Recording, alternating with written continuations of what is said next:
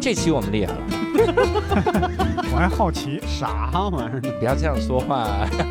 对不起，对不起，对不起，我的天哪！无聊斋赚钱了吗？ Hello，大家好，欢迎大家收听这期的无聊斋，我是教主。哎，罗少伯伯，哎，哎，这期我们厉害了，哦嗯，这期我们没有请到人，啊，我们请了一座楼，瞧瞧，六层楼。嚯，哎呀，咱们这个呀梗 啊，撞电梯了吗？吗？你还真好意思让我看这个梗是吗？我不想看这个梗。 这梗单独剪出来，然后作为无聊斋最爆的梗之一好啊。哎我们今天非常荣幸的请到了一位我们都非常非常喜欢啊，嗯这个微博的大 V，嗯，呃，六层楼老师。 Hello，大家好，我是万千女性的妇产科老棉裤六层楼。哦，你看人家跟个 rapper 一样，上来先这么长的台词，哟嘿，这里是妇产科的老棉裤呀，万千女性的老棉裤 a K A 妇产科吴彦祖。 ，A K A 妇产科吴彦祖， 你就欺负吴彦祖没有妇产科经历吧你？ 我主要是觉得吧，这妇产科根本就没人来搞这个科普，尤其是男的更少。对这但凡出来一个，这名字也抢走了。哎啊，嗯 所以就是这还是 一个就非一常个吴彦祖，非常自谦的一个说法，是吗？对，所以我们今天啊，这个请到六层楼老师呢，嗯也是想跟各位聊一下哈，嗯一些关于这个妇产科医生以及搞这种健康科普，尤其是女性健康科普，嗯然后种种背后的辛酸哈。嗯之前 一上来就心酸。啊，对心酸 啊！对我们聊完这个心酸，可以聊一聊作为一个时尚穿搭博主的一个开心的地我方。我我今天我今天先给你们说个绝世好梗，啊我姓刘，嗯然后我们又有六兽和六层楼，所以我们是六六六组合。哎，六六六白白组合，哎，我跟你说，然后我一般吧，打个打个三颗星差不多。嗯哦，因为因为为他们经常在网上咨询的时候，他他嗯就一着急嘛，都是急事儿，一着急咨询的时候，他就不会打六老师，嗯都是打刘老师嗯然，后刘老师，啊都是打刘老师，刘老师，刘老师。你就然后转发给我，然后有人有人还说，有人就是他到底弄不清姓什么，他就叫你吴老师、为啥叫吴嗯吴彦祖。 啊？哎哎，哎，这太假了！为啥不叫你老面裤老师呢？他那个患者的虚伪这种病怎么 治呢？酷老师，顾老师哈，我们今天要跟六层的老师好好来聊一聊哈。但是我比较好奇的是啥？就最早的时候，我们公司盛传一本书嗯，啊叫《女生呵护指南》。没错，那那个是手把手教的什么？说 教脱口秀啊，那个是传的早了一点。 第二本就说那得呵护一下，嗯呵护的女生呵护指南。嗯那个书里面，我发现就很多很多我们的女同事，包括我老婆，她都是就是捧着看，就真的就是知道这个公司多要不得了。这本书是给男生看的， 就是你老婆自己看怎么呵护自己，难道不应该你看吗？啊她也没 说，这是吗？这完全她自己呵护的挺 好的，独立女性嘛，大家独立一下。 但这个其实我我在做那个书的签售的时候，嗯走了一圈各个城市嘛，没走全啊，走了几个城市。签售人上来第一个问题就是问大家，你们觉得女生应该由谁呵护？嗯，但问题现在就是，父母觉得应该是父母呵护女生，对嗯啊然后男的觉得应该是男的呵护女生，嗯，但这些都是依靠别人，但女生自己觉得是应该自己呵护自己。漂亮，嗯嗯所以呵护这件事儿谁都可以做。对，然后这本书呢，就是提供给任何人觉得应该提供呵护、嗯应该在意这个健康问题的人都可以看。对，无论男女、父母、姐妹、嗯，室友都行，嗯其实都可以。看一句玩笑扯出这么大一个社会话啊真题是来你这说话太不严谨了啊！这让我人家你看我把它引出来多好你啊！冒犯了那人家。那你我这么说主要是为了销量， 都能买。哎那那是这样，你这一轮签售下来，嗯哼，男的读者买书的多吗？这个男女呃，比例是怎样？我觉得很有意思，这个其实是还是挺能看出来各个城市的不同点的。嗯在有些城市其实是男女比例差不多的，嗯尤其是你非常典型的告诉大家，这就是女生健康知识，嗯嗯在现场也能看到男女是一半儿。嗯，一半儿一半儿哦嗯然后我，你大多数我们可能会以为就是女生带着男友来，嗯或带着对男性朋友来，对嗯但我见到呃，在北京、在杭州，还有在我忘了是成都还是重庆了，嗯嗯，是有男性朋友带着他的女性朋友来的，嗯，哦说我我在微博上或在哪里看到过这样的一个老师嗯，他是讲女性健康知识的，嗯因为正好你是我身边的女性朋友，我也很在意你，我不知道人家什么关系啊，只是女性朋友，说我嗯希望你来听一听。嗯有一个男生带着三四个女生一块儿来，哦嗯然后说大家都来学习一下，嗯然后买书，然后有的确实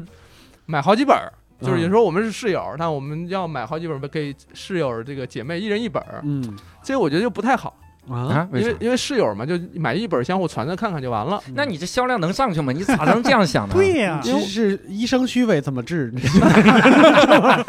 吴彦祖虚伪怎么治？对，这是为读者考虑，好期待他第二本啊嗯对，而且对我还确实埋了个梗，啊！啊，我说啊，这个确实有研究表明，大多数知识的半衰期就是五年，也就是说过了五年之后，大概有一半的知识就变了，哦，跟以前不一样了。那怎么办呢？请大家期待我第二本哦书。女性呵护之那美，得再等好几年啊！对，差不多。所以还是提醒大家买了书 尽快看。嗯，然后前面要不然就不对了，是吧？这是什么你逻你你不你不为第二本把第一本的知识全推翻了吗？ 那倒不至于，不到哎嗯那倒不至于，但就是说会有一些变嗯化。到时候人家就说老李，你这说的根本就不对。啊？我说是，那年轻的时候嘛，这不就认知就到那个水平了 嘛。对对对对对，现在对六十多了，也觉得当时写的有点草率了。啊， 是吧？对，我其实看了一些这个书里面的一些个描述。嗯首先，这个书非常的厚，嗯，而且现在销量大概是多少？上次上次四十，不到四十，嗯然后嗯最近这两天又又又跟出版社在沟通，嗯呃，什么加印啊什么之类的嗯嗯，可能也还没到四四十，还没呃，到40朋友们。是四十万啊！你 们俩说话 呢，吓死我们听对我众。们这种高端对话，啊基本上到后边都会省略一个。啊，就是就像就像那些做生意的说，你这个这这辆车你你多少钱买的啊？七十多个吧，啊，什么各个个啥啊，呢就是这种就是万嘛，嗯哦就是拿哦拿这种废就话是以这种方式来装装装那哦啥嘛。啊，对对，俩人说话的时候把手伸到袖筒里边，俩人对着袖筒，哦啊手 指头这样 摸是吗？哦，那个是就是问价了，对是对那个意思。你这七七十多个肘子换的，对所以四十万，现在是四十万啊！不到咱们40这不个到无聊斋能不能帮他冲上一百万这个事儿，就看我们后面的努力了。哎呀，咱们要冲一百万，我建议你们别背这个压力。这个四十万四十万册在这个书籍销量中是一个什么样的地超位呢？畅超畅销的啊，超畅销 嗯，反正就会，我不能说它是一个多畅销或者怎么样，我没有办法自己评价它嗯，但是确实已经出现有人不认识我，嗯，但买了这个书，嗯通过这个书又反过来关注我，哇，就会有可以啊这样的情况了。嗯可以可以，因为早期的时候都是呃啊，粉丝你我我我是你的读者，好几年了，嗯你出了书了，我要那什么，就跟你嗯买五月天的衣服一样，对吧？对，就这样，那嗯慢慢就会有一些人我根本不认识你，嗯，嗯我的单纯就是这本书觉得还不错，明白。哦嗯看完之后觉得想要来看看你。对因为，我说的这个是出版社的评价体系，就以前啊，差不多七八年前，畅销书的基准基准线是二十万册，嗯然后现在可能低了一点，现在是五万册。哎嗯呀，就嗯反正就是对五万十万差不多，对因呀为它还加上很多，比如说电子书，嗯啊有时候对有时候他们会把电子书什么也算在里也面。算在里面。嗯这当然我不知道大家具体怎么算了啊，就是会加在一块儿那样。对，它有一个挺复杂的一个公式。嗯啊嗯，我很好奇啊，嗯，就是你你出了这么多，他出版社有没有给你做过类比？说六老师，你这都已经等等于谁谁谁了？有有这种吗？应该他们应该他们内心有，但我我哎不是很关他心。没敢告诉你，你啥？嗯等于郭敬明、余秋雨了 都。像来梁图梁图腾了，你别 你你别们仨这个都 都是百万册的好吧？啊这个意思 啊，这个意思你啊。们不要这样，不要这样，你们这约等于捧杀。 应该等于 J.K. 罗琳不是，了。哎，等会儿你管自己叫吴彦祖没碰上，嗯我我我那我那是自我消解， 就靠这个支持我活下来的。 有意思啊！嗯这本书内容非常非常的好，嗯，因为我觉得它有一个很好的点，就在于以前我们是这些知识就是纯盲区，嗯，对对，完全不懂。嗯你都别说这个这个女性方面啊，嗯很多比如说就关于笼统的性方面，嗯哼大家都是完全不懂，啊，所以其实是非常需要类似于这也种不完全不懂，就是很很他多，男生女生还是分得清，以前是啊哎这是有一点， 就是懂还是懂，但就是嗯有时候可能懂得不是那么准确，嗯就可能它不是那么的接近真实的情况，因为大家懂的渠道五花八门嘛。嗯对对但那些渠道的信息，比如说它正确与否啊，嗯它是否规范，没有人去是是嗯去去去约束或者对去帮他讲解这个东西。对对，这个是大像我家，似的经常出硬伤，嗯嗯啊嗯，对，还还有还有硬还有硬方面的伤，嗯，没有，哎呀，腿摔断了。这个谐音梗太硬了，这是。 即使是这个梗，都比开场那个梗我那个还行，但那个一幢楼这个，我我早前我确实有这个叫就是叫做什么自我盲目认知的时候啊，嗯我确实在百度上也搜过自己的名字，搜了一下六层楼，嗯前前几条前上千条吧，嗯这个搜索结果都是前几都是六层楼如何装 电梯，都是问这个问题。那你是怎么装的？ 你你在签售的时候，会不会有读者说说这个六老师，你这本书真的是帮我大忙，然后给你分享点啥故事啥？呃，坦率讲，那时候书刚上的时候，大家可能都还没看，嗯但是大家大部分都是关注微博、关注公众号，看的比较多了。他们确实也会觉得说这些东西在某个时间点以某种程度帮到过他，嗯他会来感谢。但我就说，我其实有时候会觉得不是那么能够承担得起大家的感谢，因为这个科普不是我来做，也有也会有其他人做，嗯不只不过碰巧是我在这个时间做了这个事儿而已。嗯你比较常见的就是宫颈糜烂，嗯这个就是很多女孩可能一听到这个词就慌了嘛，啊吓吓坏坏了，嗯因为它确实能产生非常非常多不好的联想。嗯嗯，这种联想呢，就是日常生活当中赋予它的。嗯对我们有什么有一本书叫做什么《疾病的隐喻嗯》，就疾病本身没那么可怕，甚至说它可能就不是病，嗯，嗯但你就会听上去觉得很可怕。对，比如说这个宫颈糜烂是一个啦，然后它嗯本身不是病，它是个生理性改变，不需要嗯治疗，无论是病理性的生理，啊，这个哦因为有人会骗嘛，说你嗯这是病理性的，嗯得治，其实也不用，根本嗯因为临床没这个词，嗯说你这是重度的。也没这个词，都是骗人的。嗯，就是它它它就是一个生理性的改变。对，而啊且社会上听到这个病，就是听到这个人如果得了宫颈糜烂，会对他有过多的联想。对嗯就是它背后的隐喻其实是真正伤人的。嗯这有有时候，比如说我们再举另外一个例子，像宫外孕，大家都听过，对嗯对，宫外孕听过。宫外孕本身是给患者造成伤害的，嗯对但是大家会说某某某把谁搞出了宫外孕，经常看到这样的新闻。嗯嗯，就好像这种属于那种，比如说乱搞啊，嗯然后生活那个什生活么作风作有问题作风的问题，是对不是生？活不简这单，二重伤害又来了。嗯但事实上，我们从临床来来讲的话，这个任何一次怀孕都有可能以宫外孕的形式发生。嗯就是宫外孕这个理解，就是它不在宫内受孕，嗯就是那个受精卵跑到了其他地方，嗯嗯非宫内宫腔这个环境，它跑到其他地方受孕了，这叫宫外孕。嗯那也就是说，我们任何一人，跟甭管你生活作风，甭管你怎么着，是不是出轨，是不是婚内婚外什么乱七八糟，对，都不管，你就是正常怀孕，也有可能发生宫外孕对。嗯合法的怀孕也可能在宫外。呃，就是就是你正常备孕也有可能是宫外的。嗯那你说大家对于宫外孕的理解就是啊，什么什么某某某把谁谁谁搞出了宫外孕，嗯大出血，多惨多惨，嗯好像就有什么有一些隐喻在里头。嗯这个是我们真正所在意的。如果说科普能解决的话，可能在这方面能帮大家去疏解一下。嗯嗯，但问题来了，嗯科普啊，它就只有少部分人能看到。嗯那么社会的隐喻不还在那儿吗？嗯，还在。我是明白这没问题了，嗯那周围的人还是会这样对我、啊那怎么整？嗯，我我我我怎么说呢？这个稍微深一点讲，就是科普这件事情啊，其实就像高三班主任。嗯一届一届带，题啊还是那些题，知识点也还是那些知识点，嗯但你你只要多多做一年，就多有一批孩子能够上到大学，学到这些知识。嗯对，它有点像什么呢？像西西弗推石头，嗯就重复推嘛。但重复推这件事情，你只是你，如果你是西西弗，你就会觉得很烦，我每天都在推石头。嗯但如果你是山下山山下边站着的人，今天来了一批，看到他在推，这批人走了之后，再来一批人还看见他在推，嗯就永远有不断有人看到。嗯嗯所以从这个角度讲，我我是用这个东西来开解我自己的。嗯就是你想想看，有时候网上会有人骂你，嗯呃，就是抬杠也好啊，嗯认为你这儿不对那儿不对，有有问题。但你想想看，我的微博一共也才一百一百七十万嗯嗯多万的粉丝，对于整个网络的使用户来讲，这是非常非常小的一部分，对对对吧？然后对于整个全国人民来讲的话，上网又是一部分，对还有很多人根本就不上网，看不到这些东西。对所以你想想看，在这样的一个大的数据对照下，我其实根本没有功夫去关注那些骂我的人。嗯我觉得你说的不对人，我应该更多嗯的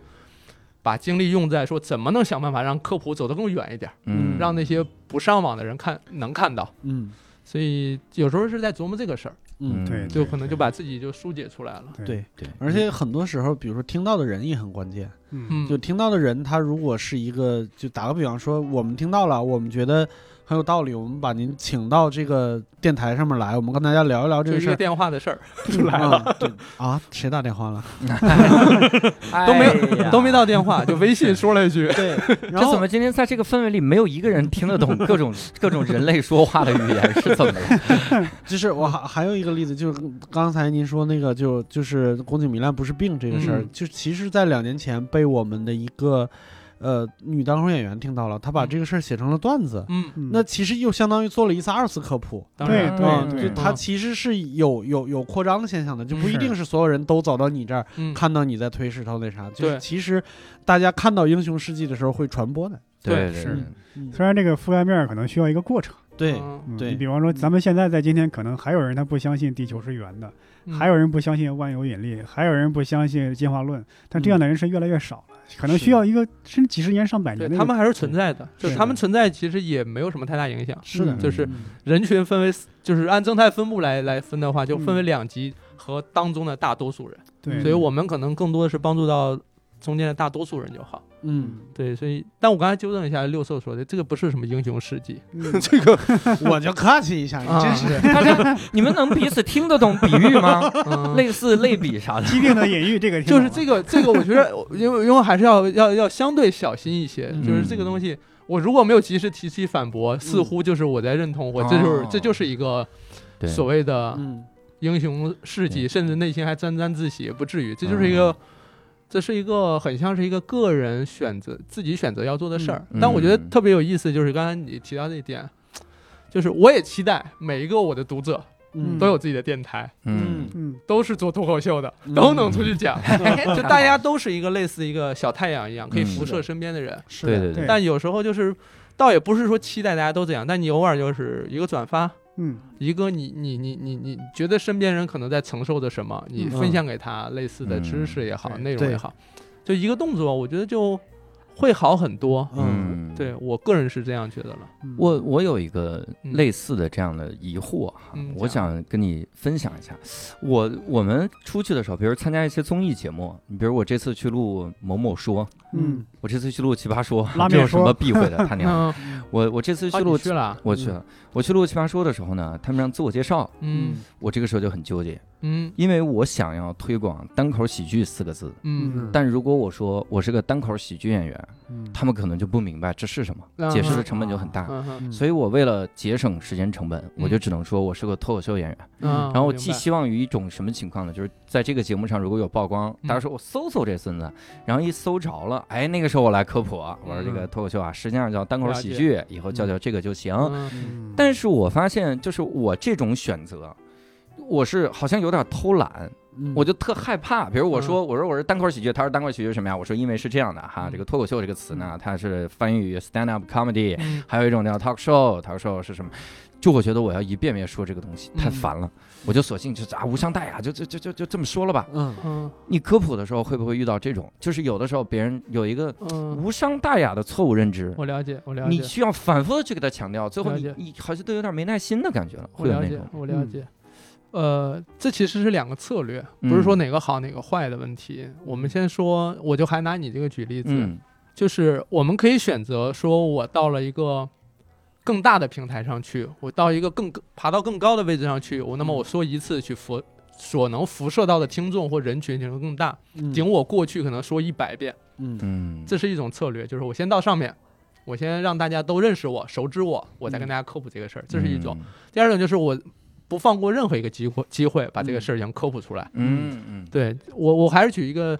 可能因为我们这是听的嘛，他没有办法感受到。嗯就是如果大家可以看文字的话，就我这边所有提到的宫颈糜烂，我自己来写的话，只要是我自己写，我都会加引号。嗯啊就我我会认为这是一个从教科书上废除的词，它应该在历史当中是消失的。嗯我们再提起它，它是应该有个特殊的标记标记出来，这个词它是区别于我们日常生活当中使用的词的。嗯嗯，但坦率讲，我这么用了好几年，也没几个人问，嗯没有人问你为什么要加这个东西，嗯但我还是在坚持去加。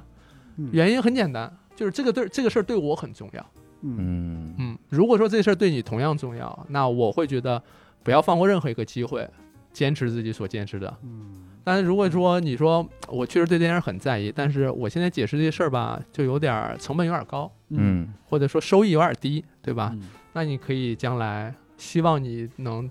让更多人看到你的时候，嗯能够把你真正在意的东西讲出来，这个我觉得也是很重要的一个事儿。这两个策略都可以，其实，嗯嗯。那再比如有一种情况啊，嗯你跟比如家里人聚餐，嗯一堆亲戚朋友，八辈子也见不着，然后远房亲戚来了，啊，这期间聊起来说，这有一个咱们这邻居他恭敬糜烂了，他，嗯嗯嗯你会站起来你说这这个词不对，嗯，我觉得好在是什么呢？就是我这个家人他们也都是看这些东西看很多了。嗯就是读者什么也也会也会有，但我确实没有遇到过类似的场景，我遇到更多是关于家里边儿离到聊到某个什么长辈是得什么癌症什么的，哦然后或者什么害怕害怕化疗不去化疗，然后在家里吃、吃几副药啊什么，啊就是吃中这种药。嗯对那你说我听到这个，我我其实，在饭桌上听到这个时候，我爸妈其实非常了解我，他们先看我， 他们先看我，看我是什么形态什么之类的， 嗯，嗯我看你是什么形态，完看全变我身了是吧？啊，看我是要怎么战斗状态啊，还是要啥要要开始反驳了，还是我啊在这儿心安理得吃饭呢？嗯嗯他们还这样，就是我通常就表现我还正常去吃饭，啊，我那不就打好那条，除要不然非叔叔阿姨太累 了。嗯对老鼠头子快上他最喜欢吃的肘子，就上来，除非他们他们确实有人就是专门就是指责来问我了哎呦，啊啊嗯，他们要指责就来问我这个事儿的话，那我可能就会说。这个说，我我我不确定这样说合适不合适，因为我在家里说话其实也也挺直接的。嗯，嗯，我说从我的角度来讲可能没用，但是吧，嗯我可能确实学傻了，不太懂这个。哦，没太懂这个，就是这么这么一过去了。嗯还有人，你你想想看，就像你说的那种八辈子见不着，通常就是过年，嗯，嗯，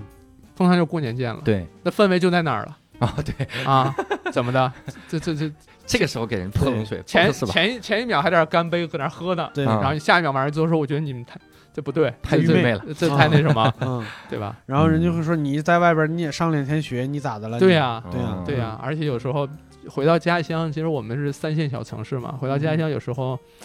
你用普通话说，嗯，都会觉得有点别扭，嗯就会有这样的一个就是对。我爸妈都会觉得说你你就用家乡话说嘛，嗯，嗯，嗯，不要让人觉得你是在这个，还是他怕你装嘛。嗯装啊对哈对对对关键是有的词儿家乡话确实没有，我就想 说是没有恭这个敬词糜烂，没有这个词。嗯家乡话没有什么 doctor，这个我我觉得像这种语义给人嗯产生了其他的这个联想和误会，嗯真的是特别害人。嗯你说“糜烂”两个字，你嗯，从生理上想就是烂了，嗯你会觉得好像生理不适，嗯你，好像又联想私生活，就是不卫生什么生活作风糜烂，嗯好像有这种感觉。嗯大家又会猜测他得呃得的这个成因啥的，但实际上它是一个生理性的那叫什么变化变化，嗯它不是个个病变。嗯但这个我给你稍微深一点讲吧，因为这个，因为他这不是什么现场的这种短的这种视频节目啊，如果嗯是稍微长一点的话，我试着稍微讲一讲，就是如果有的年轻女孩儿嗯她在看病的时候，有医生告诉她你这是宫颈糜烂，嗯她会很快的带入到自己是一个病人的病人的心理，嗯，一旦身上贴上了病人这个心理，他未来的几年里都会觉得我有病，嗯我身上有病，我这儿不好，我那儿不好。我对于这些事情，比如说我去看病，我会担心别人看我呀，怎么说我呀？嗯我我比如说，假设本来也不需要用药，但医生确实开了药，他又想用，嗯再又又住校或什么之类，偷偷摸摸用啦，然后整天害怕别人看见了，嗯身上稍微有一点点药的味儿，怕别人闻见了，嗯，就这种这种影响啊，就是它是一个非常长久的事儿。嗯，就是就有时候，比如说有的患者不叫患者嘛，就是女孩她已经三十来岁了，嗯回想起来二十岁到二十五岁那个阶段，嗯就觉得昏天黑地的，嗯昏天黑地，就是五年最好的时光，大学那会儿嗯，因为一个这个东西被医生莫须有的给了一个病的名字，嗯就觉得自己就是病人了，然后。谈恋爱也不敢谈，结婚也不敢结婚，网上看各种说什么糜烂，又影响生孩子了，又影响这个那个的，嗯就他最好的那个年华是贴上了一个病人的标签的，嗯而且这标签就是他自己就给自己背上了。嗯是这个其实远比那一个词造成伤害大得多得多。嗯，所以，如果要是说这个节目我们希望更多人看到的话，倒不是说开头那些书的内容都需要大家知道，嗯嗯那本书大家看看不重要，但这段如果能听到的话，其实我觉得可能意义更大一点，嗯在当下来讲，嗯，对，以后就应该把这种不是病的这个东西换个名字，换可爱一点儿，魔法少女三级形态。 我这，你那我那人家说那一级怎 么了？咋这么杠？对，会进入到那种，他们会进有时候会进入到那种，就是所有的细节都要问得非常非常清楚，嗯嗯，哼，嗯，恨不得一个细胞也要拿出来。医生，你给我讲讲细胞它为什么是这样？细胞啊，它是 cell，它 是一盘有细胞 壁、细胞质、啊、那个人体的背细课文了人人人体的细胞是没有细胞啊 壁细的胞。壁、细胞膜。啊，哎呀，我这个汗都下来了，我已经有点儿招架不住了，是不是嗯？伯伯老师都没听过这个。嗯哎，哎， 行，你们至少画细胞壁啊！ 我我 我其中有一个事儿，我之前对六层楼老师有一丢丢的了解啊，嗯了解。最早你是妇产科的大夫，现在是一个纯的科普博主是吗？现现在你说传达博主其实也行，穿搭博主是吧？今天这人穿搭特现别在是好，纯博主是不是？纯博主啊、算是我我我定义为是自媒体吧，哦定义为是自媒体。然对后，所以这个事儿一提起来吧，大家第一个顾虑就是什么呢？说，哎呦，放弃学了那么长时间的东西，可惜不可惜啊？嗯不觉得难过吗？嗯，对，尤其是学医学漫长对的时间，对，嗯大家大家其实都默认的就是医生这个行业的投资曲线是非常长的，对，这回报也很晚。实话实说啊，就是从你的用词感觉最近在做金融博主是 吧？对，就是自就是在学习一些，这块 开始入入上区块链了，这是嗯 那那倒不至于，对嗯，也没钱，怎么怎么入啊，嗯就是就是他们会觉得是这样的，然后你如果放弃的话，就属于半途而废是嗯啊。对然后我我我当时从医院出来的时候，我就跟我们大学同学室友嗯那些十几个兄弟。都是致力于说我们将来要成为最牛的大医生，嗯大医生就是指那种顶尖的医生。嗯啊，嗯名我扬四海。然后我说兄弟们不好意思，我这当了逃兵了，嗯，我我撤了。嗯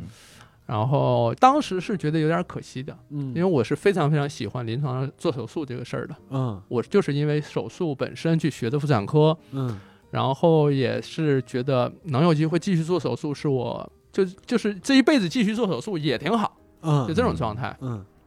但是就是觉得哎，不做了。然后跟他们说这个当了逃兵，哎，我是在地铁上说的。我从单位出来，我就在地铁上回家的地铁上，我跟他们说的。然后在嗯地铁上哭的跟傻子一样，哎呀，嗯哭就哭了那么一次，嗯还是有点难过的。你说嗯你说一点挣扎没有，不可能。嗯但是呢，我这种人属于那种做完选择就是买定离手，就选完就就就就不想了，嗯就往前走了。嗯嗯对，然后就搞这个自媒体，其实也没多复杂，也没多复杂。我们离说嗯开手术肯定是简单许多，简单很多，而且嗯你也没有那什么了嘛，你不用值夜班了，嗯啊不用值夜班了，因为那时候最忙就是我在辞职之前那段时间。大概三四个月，两三个月差不多，嗯就是平均嗯每天大概睡三到四个小时。嗯就是因为你有又有临床工作，然后嗯要做自媒体，那时候又流行这个付费咨询、付费课程、付费直播，嗯，要写科普文章，所以我基本上就是早上六点多起，然后奔单位，然后晚上八多八点多九点多回到家，吃完饭就开始忙这个自媒体这种东西，嗯，忙到两三点，然后哎呀早上六点起再去。再去这样每天过，然后最我最喜欢最喜欢的就是值夜班儿，嗯值夜班儿一个不用回家，来回路上不耽误时间，嗯第二晚上夜里可以不用睡觉，嗯，嗯因为你就可以就就算没有急诊病人，你也可以写科普，写没有人打扰你，你在休医生休息室，你该干嘛干嘛就行了，没人管。嗯嗯那段时间就是确实已经变成主业、副业跟家庭都不是很好的能平衡好。嗯我太太明很白生了气有点，我太太很生气，说我记得是什么电影啊？说觉得要去看电影，电影都下架了也没看成，就是说嗯说跟你看个电影约真是太难约了。嗯嗯，不会是看了那些就特快下架的吧？嗯什么阿修罗是吧三我天忘就了下了，我复忘联了四，我忘了是个啥，还是挺有名的，就是他也想看，我也想看那种，但就是没时间看，就是那种。啊后来就就就觉得，哎，要不就是嗯，选择一下，我我说说个稍微上价值的话行吗？哎行，说啊，我说先这扫个，桌上的付款 码到我们节目里。我说这个，我说这个，就是对于离开临床去做科普这件事情，它其实是你是选择帮助有限的人，还是选择帮助无限的人？嗯，就是我可能选择了帮助更多人，对，这条路，大概是这样。这样听上去是不是有点太那个啥了？没有啊，上一个说了同样的话叫鲁迅，对，啊，是吗？是学医救不了中国人嘛？我们我可没有那个， 嗯 又给网上贴。你要上价值的啊，呃鲁迅说的那话更那什么，啊那个有点，那个是确实我觉得有点吓人了。说鲁迅说中国人最应该改造的是精神，病死多少不不不必以为可惜。嗯，啊哇塞，那这个我 们对，我这我们六层楼没说现啊。在我是觉得无聊斋有点吓人了。 这这是这是鲁迅说的话，这个听的是稍微有点吓人了，嗯就不至于，但就是对，但的确是这个感觉，因为这个话我是怎么，我们我是后来怎么得出来的呢？一开始我也没想到想明白这个事儿，我就跟导师聊了聊。嗯我就找导师聊这个事儿呢，那时候是这个导导师的这个关门弟子，嗯嗯就是啊他岁数也大了，老爷子岁数也大了，也不怎么招招学生了。啊，就反正就招完我之后，就可能就还有一个是我后来是我学弟嗯又招了一个，但就是我就跟老爷子说，我说我不干了，你不觉得那会不会觉得可惜啥的？嗯老爷子很乐观，说嗯没事儿啊，当医生没前途的。哇塞，不用干了哎呀。哎呀，然后就是说，然后我说那你这你是怎么看这个事儿的呀？嗯他跟我说了两件事儿，他说第一件事儿就是网上有很多人乱写，嗯哦嗯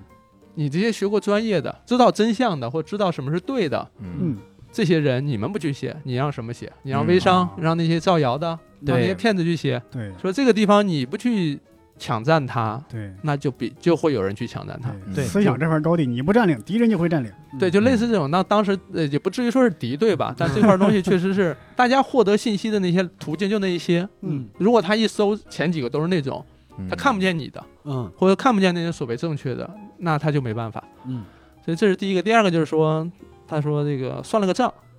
他说你想想看，我这个六七十岁，嗯我这一辈子看过的病人有多少万？有十，嗯假设十万。嗯，我做过的手术有有几万台，嗯嗯那这这到头了，那顶多是这个数据上再增增减减，差不多是这些了。嗯嗯但你要是写个文章，或者说有个知识点，比如咱这节目，嗯，然后一播出去上亿的播放量哎呀，我哎啊呀，，那可能就能帮助到上亿的人。那就得靠你狂转了。嗯你这个算一下，一百六七十万，你 得转多少次啊？哎咱们签个年框吧， 一年转两百 多回，嗯就是就是，那你就帮到更多人，对，嗯是就这个事儿。而且嗯说实话，那会儿在临床上，我们那医院呢，就是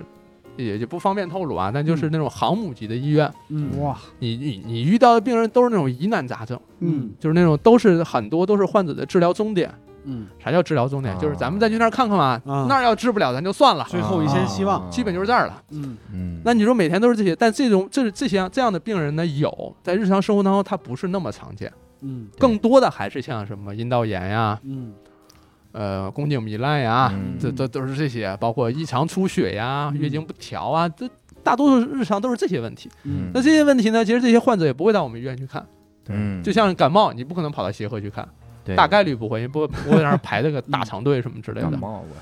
对，就是类似这种，所以呢，就是说你不如写一写，嗯做一做嘛，帮一帮大家。嗯有时候你有时候那时候我就开始写，写的时候老师就说你写了你记得把那个文章发给我。有时候患者来问啊，我解释了一遍一遍，我也累，我把文章直接发给他，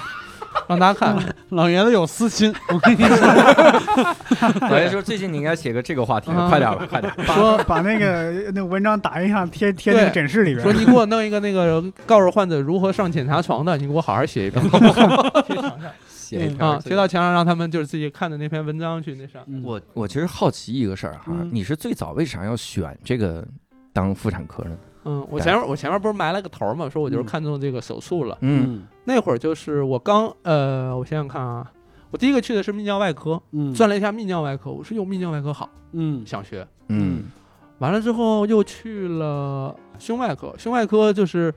胸外科这老师爱抽烟，我不是很喜欢，啊，嗯、不是不是但很，胸外好像手术做的很过瘾就是主要是切肺嘛，啊主要是在肺癌手肺癌术那的时块儿，候 抽呃烟，那倒不至于，天天切肺癌，自己还抽 烟。对，就是就是哦肺、就是就是那个胸外科的那个那个那个那个医生休息室啊。嗯那个休息室大概也就三四米长，就是一个长条状。你推门进去，那头上摆一台电视，嗯你推门进去根本就看不清那电视，哇，烟雾缭绕。嗯妈呀，你想，胸外医生过了个病人肺癌，抽烟吗？不抽。过了个病人说抽烟吗？不抽。他妈的， 对，就是就是他他他们反正就是会有这样的情况，所以我嗯不是很爱待。然后第三个我印象是我忘了第三个是妇科还是第四个是妇科，因为中间还有一个肝胆，嗯反正就是我先是转的外科，嗯反正在妇科的时候。我就刚到科里第一天是下午三点的一个手术，然后做到凌晨三点，十二小时。嗯这个手术呢是一个卵巢癌复发的患者，嗯他这个怎么说？就是手术范围是非常非常大的，嗯就是他已经不超远超过妇产科的范畴，妇产科就是盆腔这部分嘛。嗯但那个卵巢癌的复发呢，它是长在了膀胱上也有，肠道上也有，肝上也有，嗯哎呀，就相当于顶天立地的整个盆腹腔大的手术，非常综合且复杂。嗯就是我我我会认为我可能这一辈子再见这个手术机会都没有，嗯就是上来那台手术十二个小时下来之后，就是整个就是累累懵了，嗯累懵了之后我，我我下来我忘了是，我我觉得有一个有一个有意思的点就是我一下来，我跟我跟导师我俩人就当时当时还不是导师啊，当时还是主任，我俩就蹲在那个手术室那那墙角。就站了站了十二个小时，就特别想蹲会儿，嗯蹲那墙角，我就我都已经完全失去理智。我说：“老头儿喝水吗？” 然后他说：“给我拿给我拿个葡萄糖。”我说：“嗯好。”然后我俩就一人拿个葡萄糖，嗯然后擦了个管儿，俩人在那儿喝，嗯，嗯，然后碰了一下，没碰，那倒没有碰。 嗯然后就是护士长当时还在还说别蹲在墙角儿，嗯，就是是护士长那个大喇叭还催、嗯还说我们。嗯嗯但那个手术对我印象非常非常深刻，就是嗯我我完全就像是开了眼了，嗯嗯就那会儿就觉得完了，没有手术能比这个更厉害了。我天哪，嗯，就是就是我要我要我要我要学这个，我要搞这个。过了大概两三周吧，就当时还在犹豫要选哪个呀，因为前面也转了其他科室也都不错，嗯也最后犹豫了半天，我就跟导师又是在那个在那个男更衣室嗯就脱了，在那儿换那个刷手服呢。嗯导师在那儿在那儿兜那裤子的。啊嗯我说老爷子，我想学妇产科。嗯然后他说你想好了吗？我说我想好了，不再想想了。我说我想好了。嗯，那行吧，中午请大家吃饭吧，你订饭。我说哎好。嗯 啊差不多这是个就奇怪的同意了仪式啊。啊，基本就这样，就是嗯差不多就是订订个饭，大家坐一块儿一说，差不多就这这意思了嘛。嗯然后就定了。嗯当时确实也也纠结，因为你想想二十来岁就要让你嗯选一个专业，然后未来的几十年就要以它为生了，嗯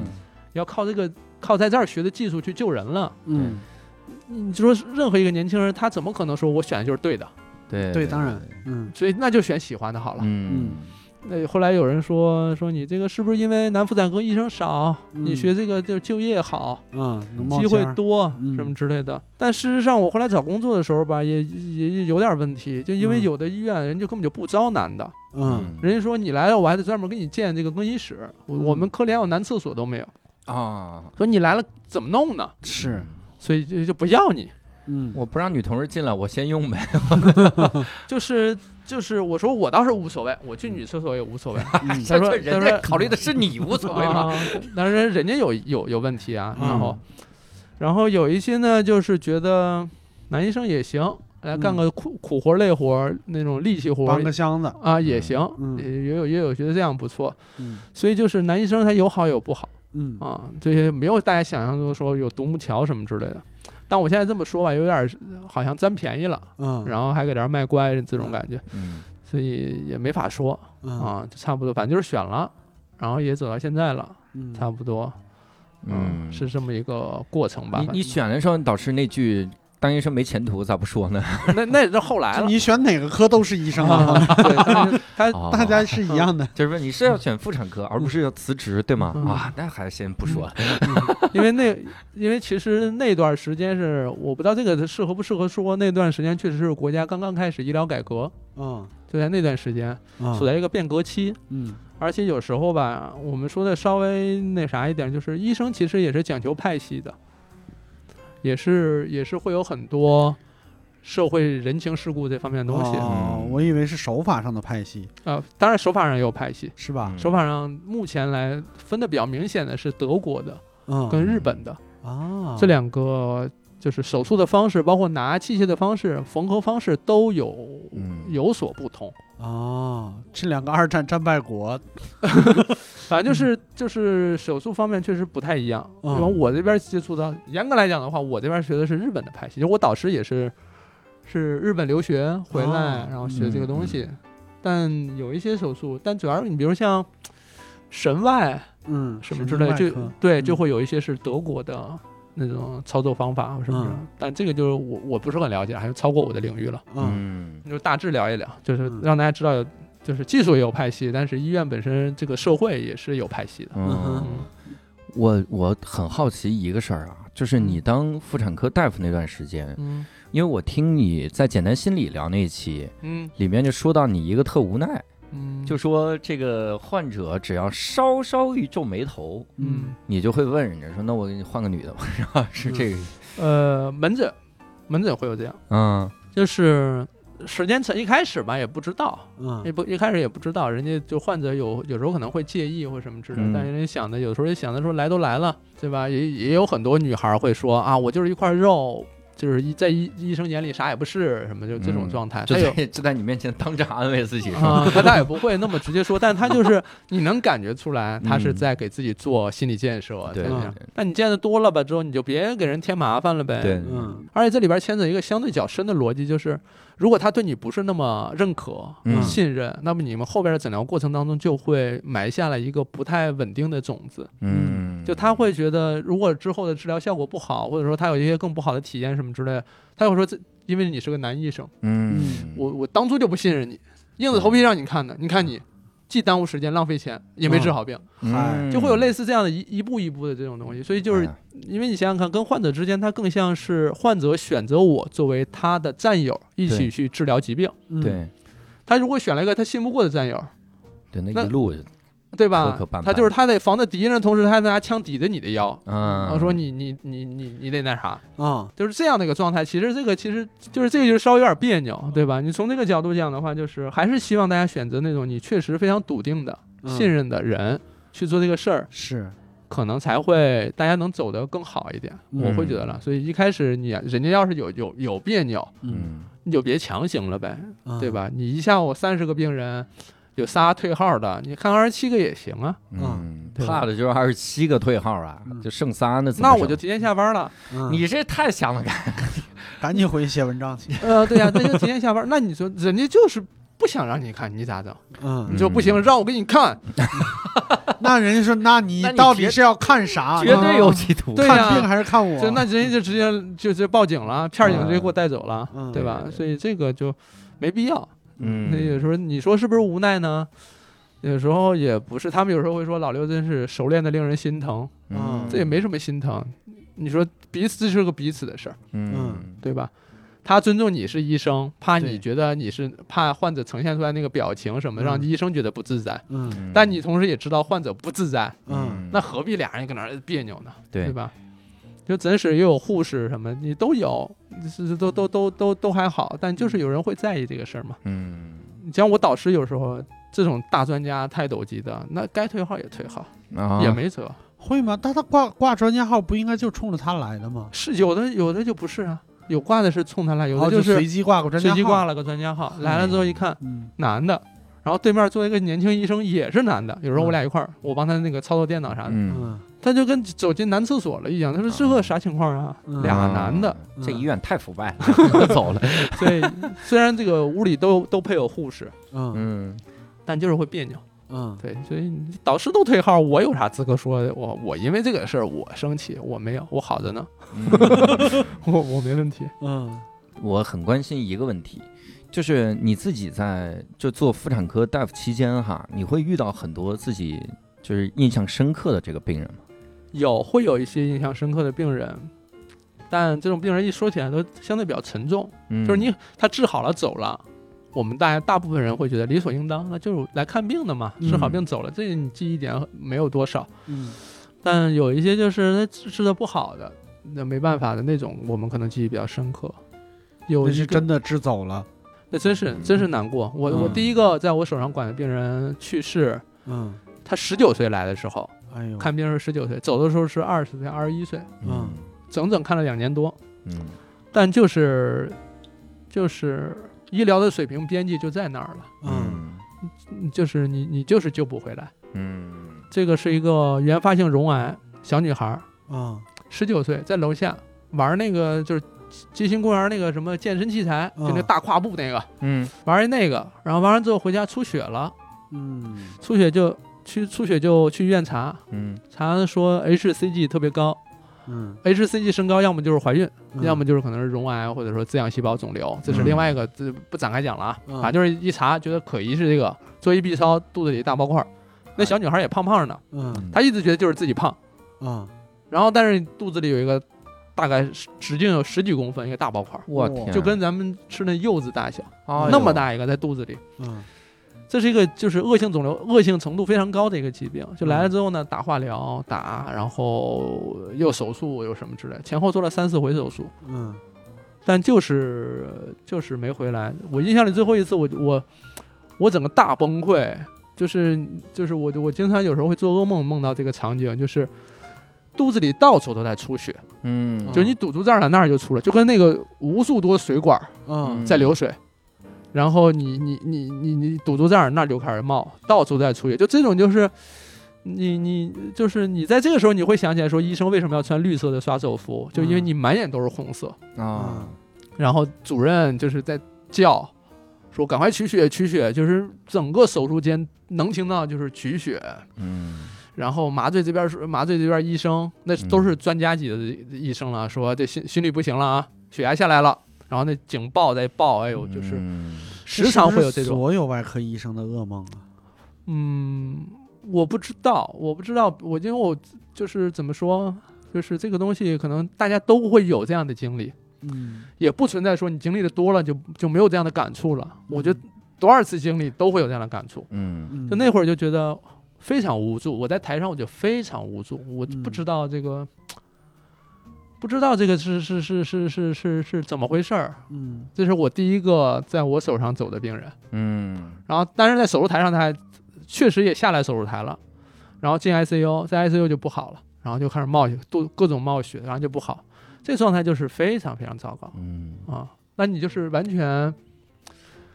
就是怎么说？你面对了这种无力，你再再去看网上那种各种信息，或者你经历这种种这些，你都会觉得嗯，也还好。就那种无力，就是就是咱们国内医疗的边界就在那儿，就做就到那一步了，嗯再也没有什么其他办法了。嗯，那种就是，嗯，他他他已经超过无力啊，他有点接近绝望的那种。是。这就和那个啥，之前呃那个高院的那个何帆老师，他他现在是就是智囊团的嘛，嗯就是在在研究美国法律什么之类的。他年轻的时候在云南的刑事厅当过厅长，嗯所以他他其实很早很早就是就已经调到北京高院了，他已经不接触刑事刑事的判决什么之类的，嗯但是他只要在各种案例里边、新闻里边看到杀错了这件事儿，他就睡不着觉，嗯嗯他就会连夜回到自己办公室里，把这一辈子所有的卷宗拿出来，挨个儿看一遍，确认一遍，嗯没问题再睡。就这个事儿一旦牵扯到人命，其实给人的心理压力是极大的。对嗯你说起这个，我想起一个事儿，就是我不是说我选择离开医院吗？嗯还有一个另外一个原因就是，就是我们医院办公室，就医生办公室其实是一个很大的开间儿，里边有那种长条桌子，就是你能看到这个医生从实习医生到住院医到主治、主任、副主任什么之类的，那那一长排大家都在一块儿工作，嗯，就是你一眼能看到头儿。你能看到你六十岁的时候，如果你还在当医生，你应该是什么样子？嗯我就看到六十岁的那个专家手术下来，坐在那儿啊，也是发呆，嗯但是想，哎呦，缝好没缝好，有没有出血，嗯会不会感染？嗯赶快跟护士站打一电话，问问血压怎么样，嗯嗯看看体温怎么样。嗯就他再继续做手术，也仍然一样还是这个事儿。嗯因因为任何一回没有做到位，他都有可能出现这样的问题。就你刚才是说，他把所有的卷宗出来翻，嗯，那感觉就是他要在脑海里把手术再重新过一遍，看看哪儿做的不到位，对，然后再想要不要补救，怎么处理。嗯这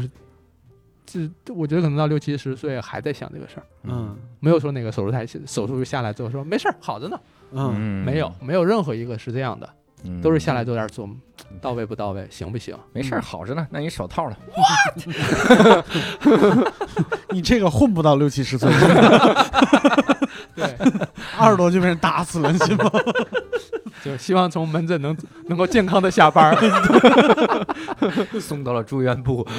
别打到那儿了。嗯 对，我好奇一个事儿哈嗯，就是因为我说的这些，比如说生理性的嗯这种疑难杂症，嗯，你包括你见过，就有先天没有子宫，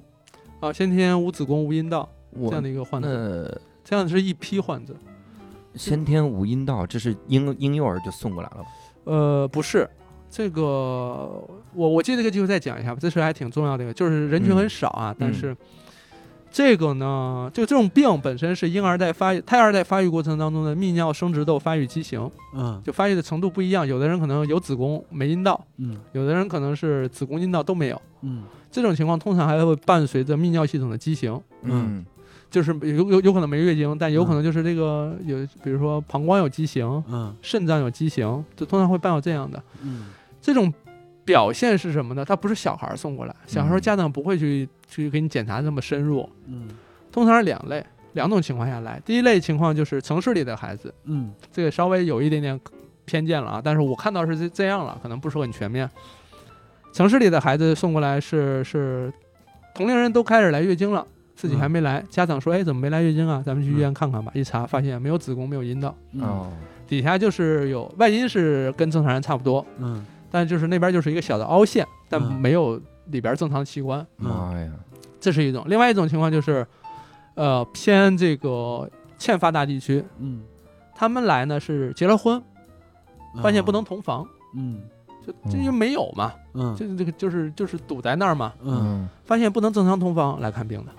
说发现哟没有，嗯然后有可能就是退婚的、退彩礼的，乱七八糟这一系列事儿都来了。嗯嗯这个病呢，就是它也不是谁的错，嗯有的很多妈妈会觉得啊，是我这个是不是吃了啥呀，什么之类影响孩子了。嗯目前也没有一个明确的原因，是因为你吃了啥导致这样一个结果的，嗯但就是发生了就是这么个问题。嗯呃，现在呢，怎么说？有一种做法就是给他做一个人工阴道，嗯保证能够正常同房。嗯但我们有时候会思考说，那为什么要让他正常同房呢？嗯他正常同房，就是会觉得说，那你给他做这干啥呢？单纯就是为了满足另一半的生个孩子啊哦嗯生不了孩子，没有子宫，人工阴道也不行，嗯，没有人工阴道子只有只有只有只有子宫啊、只有阴道没有子宫，嗯哼所以它只是满足一个同房的需求。嗯哼有时候你会觉得，那你做这个干啥呢？嗯嗯但有时候你看，因为我之前有个病人就是稍微有点令人难过的啊，嗯就是这个已经订了婚了，嗯这女孩的爸妈已经拿了彩礼钱了，嗯钱都拿完了，就说女儿已经是你们家的了，已经是男方家的了，嗯不退货。就是说女孩有点啥问题都这样。男孩呢跟家里就是商量说，咱们出这个手术费用，给孩子给这个女孩做了一个人工阴道，嗯做了。然后这个过整个过程当中，因为她住我们病房嘛，嗯女孩的家长就不来看了，就说这是就是泼出去的水了，嗯，就是就是属于男方了，就差不多是这个状态，嗯不来看。女孩那个男孩就一直陪着这个女孩治病啊，然后恢复啊什么之类都挺好。但男孩的家长也是不同意这个事儿的，因为他也知道这事儿就只能同房，但要不了孩子。嗯面对这样的场景，你说咋办？你做了一个阴道，然后呢，相当于花钱买了个阴道，嗯就就是那那没办法，那要求要做。我们作为医生呢，我们怎么说，嗯满足患者的需求，嗯做了这个东西。嗯但你说从我们自己的理解来讲的话，干啥做这个意义在哪儿呢？就是医临床上，其实，在这样的疾病上，就面临很多嗯偏人文向的思考是没有答案的。嗯，就你做了是做了，但就现在你想想，你说只能看那个女孩是不是就是我真心的我要为我对方考虑，但如你果说他这，但这个男孩也是，确实他也知道，有没有有可能就是没孩子，嗯但也愿意。那男孩嗯就是你看那小情侣在病房里走的，你就会觉得说，哎呦，因为他做完那手术啊，嗯他那里边得放个模具，得把那个得把那个撑起来嗯哼才能定型。嗯那个呀，就跟过去那什么老虎凳就是酷刑，嗯就下床嗯从床边儿走到门口儿就一身大汗，就嗯疼的要死。嗯就是那种状态，你就看他俩在病房里搀扶着，从能走两三嗯步到能走小一小段儿什么之类的，就那种感觉，你也觉得哎呀，嗯，爱情很伟大，嗯嗯，但从另外一个角度又讲，又觉得，唉，受罪啊。那确实受罪是嗯，所以我感觉好像就是所有的这种生理性的疑难杂症，好像背后更折磨人的是那种精神上的疑难杂症，对，那是的种就必须生个孩子，嗯那种男尊女卑，嗯，那种什么这个各种的性别歧视不平等，好像只有这样的很折磨。嗯就是在临床，你因为我们妇产科看这些事情看的太多了。嗯，就是我后来为什么我写着写着科普，我有时候会忍不住说两句科普以外的话，嗯嗯，就是确实是有时候确实想要说两句。我我在大半夜跑出医院去找家属，为啥呢？产妇生完孩子出出来是个女孩儿，嗯老公人就不见了，嗯不是我的孩子，我不管，走了。我跑到医院门口，他要那老公都要打车走了我，天我这个拦下来，我说你你你回来，这需要人照顾，嗯没有家属。嗯然后她老公呢，在那儿待了一晚上，第二天还是走了。嗯从可能那小区哪儿雇了一个老太太来照顾这产妇，嗯，老公就没没露面，最后出院就直接就是那么就是老太太抱着孩子，产妇自己扶着墙走的，嗯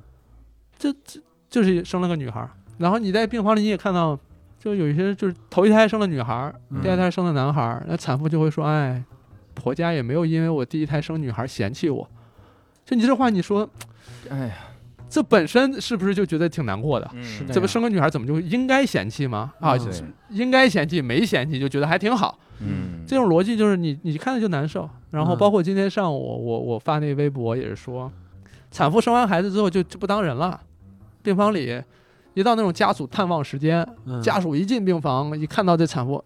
怎么样？奶好不好？奶下来没？奶多不多？孩子吃饱没？哎然后恨不得就是有那种就是那种这种就是女性家属上来就是一揉，嗯说哟你这个行啊，嗯胀奶嗯没问题，好，嗯你这个能出奶好。上手上上去找，你就会觉得哟，我的妈哟！有时候我说的稍微那啥一点，就是有时候护士也会问嗯说孩子奶好不好啊，就就是你这奶好不好嗯？倒也不是说你必须奶好，因为如果孩如果奶不好的话，我们就要看孩子血糖低不低，是不是我们护士这边帮的喂，嗯对吧？可能是这样。但有时候你就会觉得产妇就非常焦虑，嗯好像奶好不好这件事情就是衡量她的唯一标准。嗯奶好，你就是个好妈妈，伟大的妈妈；嗯奶不好，完了，那你不是。嗯就这种就是这种事情非常非常多，以嗯至于说有时候你就会忍不住说两句，会忍不住，就你天天看你也会忍不住，嗯不是说我是男性我忍不住，嗯，是任何一个人你看到你都会觉得说，哎呦不应该这样是的呀，啊，这是说产科这边，我我再多说，呃。在临床经常看到，就是大概百分之五十六左右的人流是重复性流，重复性人流，重复性就是他不是不是头回做，嗯嗯那有有的是没结婚，有的是婚后还重复做人流的。有时候你说做人流这件事情，你跟他说人流有很大伤害，你从科普的角度来讲，它对内膜有伤害，它破坏子宫结构，它怎么怎么着。姑娘也说我知道，嗯但我没辙，嗯但我没辙。我跟她说戴套，嗯她说嗯戴套不舒服，过敏这个那个的。如果要我要再提，她就要分手，她就走了。这是我唯一留住她的机会。就你说，你说这是这是健康问题吗？根本不是。嗯根本不是，这有时候就涉及到情感问题，涉及到涉及到个人每个人的叫什么选择底线嗯这种问题。那面对这种问题，你说我医生我能怎么说？我再再怎么说，我都已经是叫什么补救性的去说两句，那有什么用啊？那到前面那些你这次说完，下下次他可能还这样。嗯有时候他就说医生你别给我讲这些，手术风险我都知道，我都会背了，我都好几回了，嗯做吧，没辙。嗯那怎么没办法？所以有时候就是嗯你你你你你你你讲你把这个科普讲明白又能咋的？这就是有时候你在临床上，呃，会遇到的问题。嗯你在网络上你能看到这些人，他们有自己的难处，你会觉得怎么有时候人就是类似网上提到什么恋爱脑，嗯不是，有时候我们不在那个场景当中，我们不知道他取舍的是什么，他衡对量的是什么。是的，你没有他的经历，你不知道他对啊呀、心里边的真正想法，那有时候嗯你有人在网上说啊，这姑娘太蠢了，怎么能那样伤害自己呢？对嗯说你不知道，在他看来，做人流的伤害没有失去对方的伤害大。嗯你这这他就是这么衡量的，那就没辙。对，所以我我我在网上之前说了一句话，我说健康啊，它不它它不是一个状态，或者我们现在是健康状态什么，它是我们在日常生活当中一系列选择之后的一个结果。嗯我们是在各个选择完了之后得到了健康，嗯并且保持健康。那有时候就是你在各个选择上，你就会觉得我现在是好奇的，我现在就经常会好奇，我说哎这个事儿是非分明，但为什么有人就是选择了伤害自己这条路？嗯我不懂嘛，我就想，到底是怎么了，让他放弃底线？嗯你问他说，我知不知道这样可能会传染疾病，嗯有风险？知道。嗯那为什么呢？说说我要不那样做吧，就是不爱他。嗯，哎呀，我为了表现我的爱，我得以牺牲我自己健康的，我得以这种为不管代价不顾的行为嗯来表达，这才是真的爱。那就是有些人爱嗯是、是是必须得以伤害为代价，才能体现对爱的伟大也好、嗯无私也好，他是以这种方式去去去去表达爱的。就就像那个正常人是，也嗯不存在什么正常人，就是一般人嗯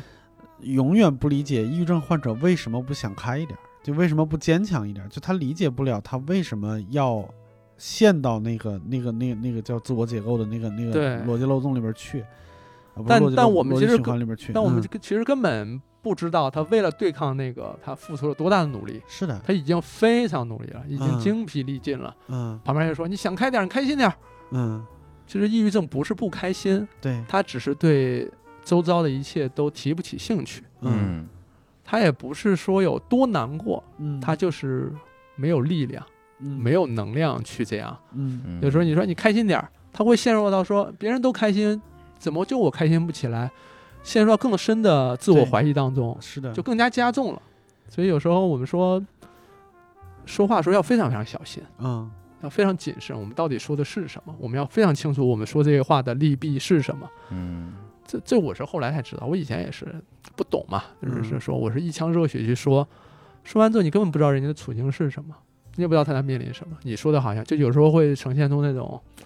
何不食肉糜的感觉，嗯是的，对，会产生那样的。嗯有时候我也会就跟那个连夜翻卷宗也好，嗯我有时候睡我最近是睡前会把自己当天发的微博，包括底下评论，我自己写的评论什么之类的，再都过一遍，嗯，看看有没有不妥帖的地方。很多时候就是我我我作为单口演员会会有那种感觉，就是好多时候我们或者我身边的单口演员对世界的吐槽，其实是来自于自己的自大，嗯就是自己自以为是，就是我啊，你们为什么那样？就那样逻辑不对什么之类的。嗯但是实际上，他没有看到更底层一点的逻辑，或者是他不知道对方究竟究竟究竟经历了什么。啊、哎，这个我我这边产生一个好奇，我能嗯提问吗？问呃，扫一下桌上那个符号，还是我时代，真的，我我忘了是在哪里看的了。嗯他说所有的幽默或者说所有所有的诙谐都是基于偏见，嗯嗯或者说呃说的好听一点吧，嗯所有的这个幽默都是基于这个信息不对称。嗯嗯我我我我看了这个，但我到现在也不是很理解这句话，嗯我不知道你们是怎么理解 的。嗯，就我觉得是这样，就是突然多出了一个声音来，对，嗯行了， 自己行了，啊你还自己 Q 自己一下，嗯 本来就以为是很长时间你没说话，因为那段都对是我在说。我觉得这话说的很对，而且不是特别难理解。嗯你比方说，我要吐槽一个人， 嗯我只是确实我只是看到他的表象，我说他怎么这么蠢，我在骂他，在调侃他，嗯观众笑了，他观众一笑，我也很开心。嗯，但假如我真的设身处地知道这个人做这件这件事儿背后的动机，我嗯可能就不好意思嘲笑他了呀。了解。嗯，比方说，我嘲笑一个有钱有势欺负别人的人，嗯那假如我带入到这个人身上，我发现哦，他也有不得已的地方嗯啊，我得同情他，我不能调侃他，那我还怎么调侃他？嗯嗯对吧？你你甚至有时候我们拍一个杀人犯，我都我都能把这个杀人犯的心理动机给他解释的特别合逻辑，我都感觉嗯他判死刑都亏了，嗯应该把他无罪释放，对吧？嗯哼，我们不能这么做，我只能说站在我的偏见上，我就是要调侃他，就是要判他死刑，这样这样嗯的我嗯了方解式，对，我认为任何非科学的表达都是基于偏见。嗯你可能你看科普人员哦他说的所有话，他是基于一套研究实验什么的，嗯但任何一个嗯只要不是科学的东西，是基于你的观察、你的思考的东西对，它百分百嗯是偏见。对你这句话会被冠以科把科学当迷信。样对的标我这签句话也是偏见， 对对，因为表达或者是尤其是喜剧啊，其实其嗯他艺术创作也一样，它是源于自我意识，就是我是怎么了解或者看嗯待这个世界的。嗯嗯，这个这个事儿就是，我我我记得以前有一个特别有意思的事儿，就秦墨老师跟我讲了一个故嗯事，就他讲过一个他吐槽，就是现在的孩子就是。呃负担过重，会去嗯学那个少儿编程那个事儿，OK，拍嗯送是吧？啊、对他为了为了学，他为了吐槽这件事情查了很多资料，然后他查到一半儿不敢查了，就越查越觉得有道理。对呀、对，就是就是这个事儿。就是有的时候我们会，我我个人的习惯是，我会做到我的顶端。如果在我的所有知识框架里边儿，这个事儿我解释不了，我就是觉得它逻辑不对，那我就我就去说。一旦我解释的通了，我自己其实际上是不愿意去说的。对，嗯、就我我个人只能做到这一步了。对就如果有一天真的我说句遭雷劈的话，嗯我全知全能了，那我也不用干喜剧了，真的。嗯，嗯、，我我能共情全世界每一个人，那我真的干不了喜剧。对呀、嗯它有点像是我前一段时间在读那个批判性思维嗯类似的书，嗯它是它是它书里边是这样说的：当你带有了批判性思维这些技能、思考方式的之后，你就很难允许自己犯蠢，就你很难允许自己依照自己的偏见或者说。刻板印象去表达什么？你表达，你也会忍不住想要把它纠正过来，嗯是因为你能看，你不能，你你不能忍自己就是那个样子是做那个事儿。是。那那个之前那个随机波动，呃，两位主播就是跟我们聊天的时候，嗯就是他很想就是聊一聊这个行业里边的女性什么之类的，他就说说女性幽默会不会让你觉得有冒犯，或者是有有有有那啥？就是他说这舞台上，比如说小鹿老师，嗯她作为一个非常棒的一个女性演员，但是她会会让你觉得有危机感或者不适吗？我当时第一反应就是，我们就是干这个的，你还就不可能啊！嗯就是我们就是在批判这种思维的人，我、嗯我我们如果还犯这样的错误，那真的别干了，嗯那真的别干了。就是你有了这个意识以后，你你是不愿意再犯这种错的。但是嗯，反过来说，对于喜剧演员演员来说，我真的觉得有可能把自己的路走窄了，但嗯是你你你怎么办呢？但就像你说的，嗯你已经有批判思维了，嗯，但我你还觉得有那一点就是，嗯偏见可能会唤起你跟这个人对话嘛。我是偏见是因为我不了解，嗯，这就需要你告诉我呀。是对，对吧这是一个很好的点。对嗯对对，就我刚才想了一个例子，我就说，比如说我们说某个人说你蠢得像猪一样，嗯，但他实际上不知道猪在动物界当中算是比较聪明的。 对嗯对，就是他就是缺少这个知识，他要有了这个知识，对他又不可能去举这个例，他就不可能这么说这个 话是了，的呀，嗯，对？吧？ 是，所以这个就是，这就是科学家很无聊的原因。嗯，对我之前也是，那天也是，我别人讲了一个段子。嗯，就在网上有别人讲了一个段子，我嗯我不复述了啊，省得大家说我那个啥，嗯。就是当你中不有复述我们 怎么了解这个段子，你还哦，是复述一下那 我吧。那我那我简单讲一下吧，就是嗯我我首先跟那位博主还是道歉啊，我又把这事儿提起来说了一下，嗯不是为我自己开脱，嗯就是那个博主讲了这样一个段子，说这个小时候偷吃了这个一板儿那个布洛芬，嗯然后妈妈看到他非常生气，打了我一顿，嗯哈哈哈，笑死我，根本不疼。嗯嗯就他用的是布洛芬是止痛药嗯对哼的这个梗，然后嗯然后我就特别特别特别不识趣儿的嗯，嗯说了一句，但我确实也能看出来这是个梗嘛，嗯特别不识趣儿的跟人说了一句，我说这个布洛芬啊，它其实是解热镇痛药，它主要缓解的是炎症所引起的红肿热痛。嗯嗯对于它不是止疼药，不是那种阿片类，对就是那种、那种药物，所以你当场打的时候还是疼。嗯否则我打群架，我先吃这个，我无敌了，哎我啊操！、然后然后我又说，我又说这个有时候布洛布洛芬因为肠道刺激很严重，嗯你一下吃一板儿，不是妈妈打你的问题，还是应该是赶快送医院。是的，然后因为有可能胃出血啊什么之类的，就很风险，风险很大。然后我底下又补了一句，嗯我说把这个布洛芬跟那些成瘾类的药物类比，因为这嗯是一个类似的类比了，嗯实际上是让那些需要吃布洛芬的人产生了更多的怀疑，说哟这不会成瘾吧？嗯，嗯就是我们科普了很长时间，这是一个这样的段子什么的，很有可能就让大家倒回去了，对这个药物的理解又变成了说它可能成瘾，嗯嗯它可能有小孩会学，嗯嗯，就我可能一百万人看到这个微博，只有一个人学了。嗯那这一个孩子本可以不用学的，但他一学弄个大出血什么，你怎么办？嗯这种风险我们是相对比较谨慎的嘛，嗯不识趣儿的跟人在底下说了一句，嗯然后就会有人说说嗨，玩笑你也听不懂，嗯段我子也现听在不懂。最听不了的就是 嗨，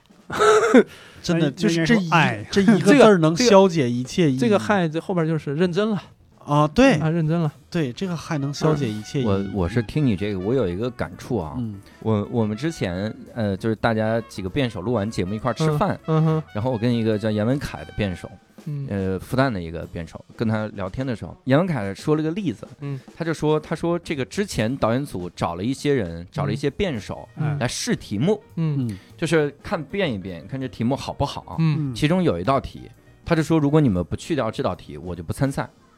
嗯，这是什么题呢？叫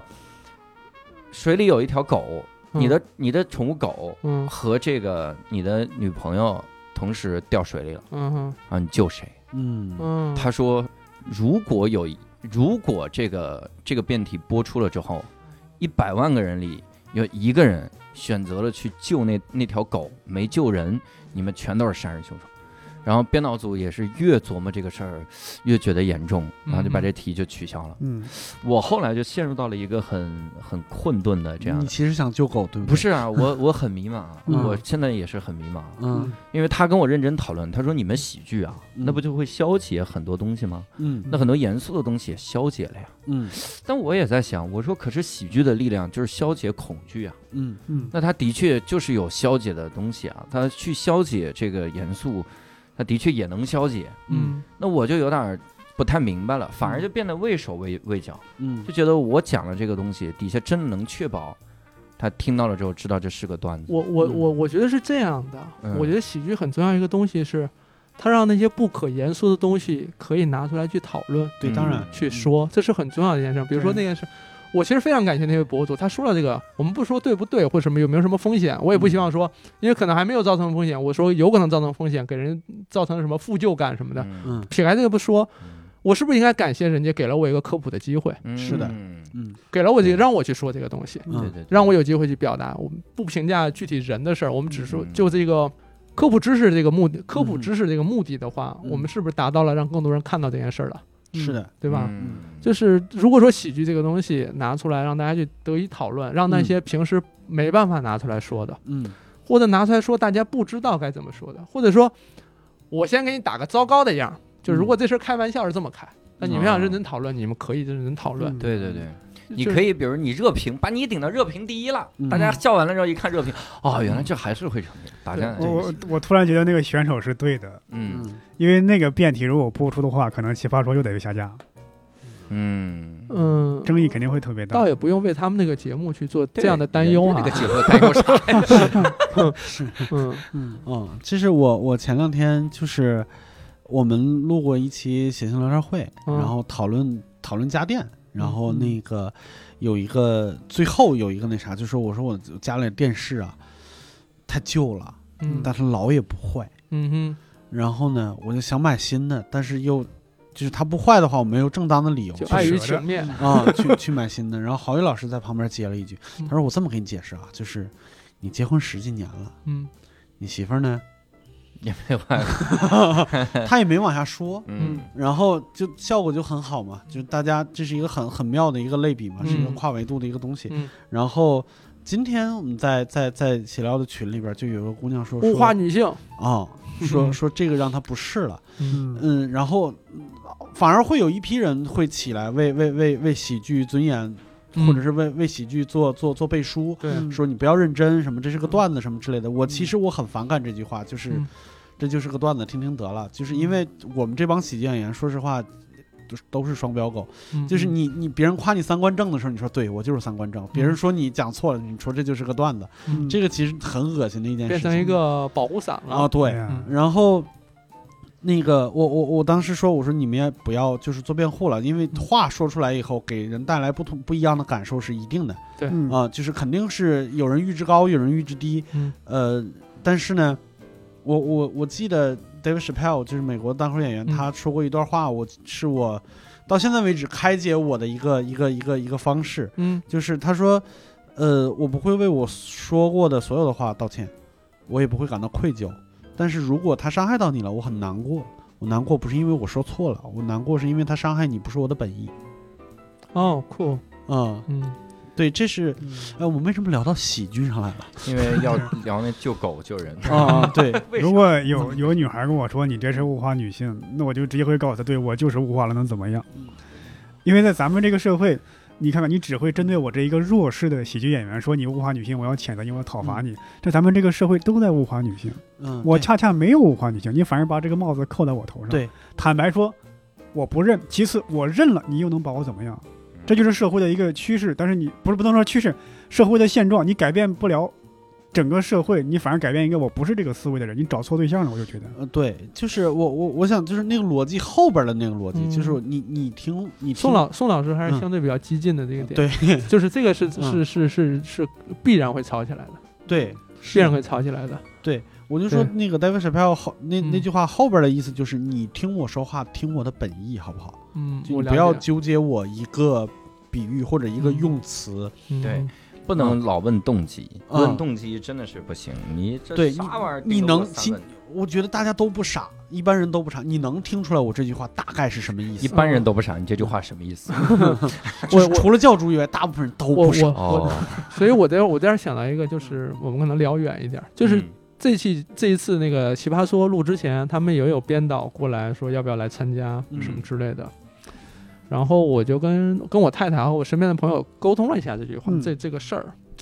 因为我第六届我我去海选了，嗯，嗯海选过了，但是有些有，但是它可能是涉及妇产科的一些内容不是很好播，所以就嗯就没什没那什么。嗯但是最近呢又来问我，然后我就问了一下身边的人，然后我太太问了一句话非常简单，说你需要他吗？嗯，嗯，我说我犹豫，就是因为我不是那觉得那么需要。但嗯另外一点就是，我又找了其他身边的朋友，也都是做内容的。他说，那个节目可能会让你说一些不是你本意的话哦。嗯嗯我说哦，好像这件事情是最终最终说服我说，那我嗯不要去想这件事儿了。是的，嗯，对我我是犹豫过这件事情是的。的，对嗯你犹豫的东西跟我几年前一模一样，嗯，但是我现在放开，因为我第三季就去参加海选，嗯然后我现在第七季去，对吧？我想明白了一个事儿，嗯就是有的人就是这这这句这句话是黄志忠说的，嗯他说辩论在很多人来看是很傻的，嗯，就是很多人会说说其实你们两方说的都有 道理，公说公有理，婆对啊说婆有理那。可不是都有道理吗？否则我 们辩什么呢？对你跑过来说杀人要不要合法？他妈 神经病吗？这种题会辩吗？嗯他就说肯定双方都有道理，嗯，那还辩什么？嗯变的就是你要给那个想选这一方的那个人，他真实活在这个困境中的人一个说服他的理由，当然这个理由是非常重要的。当然，哎呀，我这个非常受启发，所以我去辩论的这个题目的时候，我是首先我会选那些我真是有话想说的，嗯哼，然后我会真的就去想，就如果我重活一次，我现在就是这个三观，就是这个价值观，我要怎么去说服我自己？比如他以前有一个题目叫什么“劝你早睡和陪你熬夜哪个更爱你”，嗯哼那我肯定选那个陪我熬夜更爱我。嗯哼，那我就想我为什么这样？我真的去相当于体验了个新奇的人生，嗯慢慢就产生了一种新的使命感。当然就是我希望，我越来越觉得这个道理是对的。我希望他如果真的纠结的时候，我能给他稍微说服一点点。嗯，很多时候啊，人所有的选择都是错的，嗯我咋选是对的选择。我哎这人也太倒霉了吧？不咋你咋真选的，你你你只能活一次嘛。我跟你讲，嗯宋老师，现实生活当中，我们往往不是说选最好的或最合适的答嗯那个选项，我们通常是两个糟糕的选项当中选呃一个对相对不那么糟这个糕相对的。不那么糟，就是这个时候他其实需要一个理由。嗯那奇葩说就是提供这个理由，我嗯懂，给你说服一个理可由。以理解。所以他不会让你说你不想说的话，因为你可能需要先自己想明白自己到底嗯想说啥。但这边也没机会去了嘛，啊说这也 没用我啊的。妈去呀！哎呀， 我们怎么就从人家妇产科看了一本手术，嗯就聊到了喜剧到底在结因为构？我是我好奇，奇，是我好奇那个事情，嗯我也想了好几天了，我嗯没有太想的特别特别好。是吧嗯？搞得我也好迷茫了。现在 我也纳闷，我还为什么要坚持这个道路？嗯况且我现在还全职做喜剧，我为什么我图什么？我靠！我我想好奇一个点，嗯你的点，你已经脱离一线了。嗯哼，就妇产科一线，你怎么给自己充电？你会不会在科普的时候担心自己的这一套不对？哦，这个东西其实问的人非常非常多。嗯嗯我先问你们一下吧，你们觉得一线在哪儿？呃，科研嘛，嗯，你觉得呢，刘老师嗯我？觉得一线在前线，在在手术台上，啊，嗯，你觉得呢？宋老师差不多跟六兽差不多一样意见。嗯我我前面讲了，我说医生实际上是基本上就是一个补救措施，嗯嗯哼，有些病人是可以应该尽早来医院的，他没有来；嗯有的人不需要来医院的，他他跑到跑到医院来看了，嗯嗯有这样的人。嗯那这些人他应该在哪里获得信息？他要来还是不要来呢？ 嗯更靠前，对吧？嗯，我们有一线，我们就有 pre 一线，就是前嗯嗯更前线。嗯哼科普是更前线的一个位置，嗯所以我获取的信息就是我是不是还需要获得临床那么多知识或什么的？需要，嗯需要，但那不是最重要的，嗯，因为我只需要告诉他什么时候去医院，什么时候不去医院。那嗯至于之后的事情，是由真正在一线的人去做的事儿。嗯所以我我是跑到前面去了。嗯他们有人说啊老六你退到二线了，我说二线呀不是我这个位置，啊嗯我是跑到更前面去了，嗯嗯我去解决更多的大家还在犹豫要不要看病，嗯犹豫自己这个问题严重不严重的时候，我是在这儿出现了。嗯，所以，所以我获得，比如说我获得信息也好，什么之类的。我过去在临床忙的时候，我是没有功夫看看文献、嗯查那些新的研究进展什么之类的。嗯嗯这是我们现在这个时代的福利。就过去呢，你要想知道什么东西，你必须得做实验，一百例、上千例，嗯，你才能知道。嗯现在不用你做了，同时就有其他的医院的其他医生在做，嗯你可以看到他们的得得到得到的结果嗯信息，你可以看得到嗯，你也可以选择哪个含金量更高的信息作为自己的一个采纳的信息，嗯是这样。所以就是我有更多时间去看这些了，嗯所以我。确实是远离了临床这个事儿，也很多人都跟我说了，那你就不敏不不敏锐了，你也不知道临床实际的是什么问题。嗯我说确实是，我是承认，但我确实走在了前面去解决，可能我这个工作或者说我这个媒介嗯，更有机会去解决的问题。嗯哼在当然这里边还有另外一个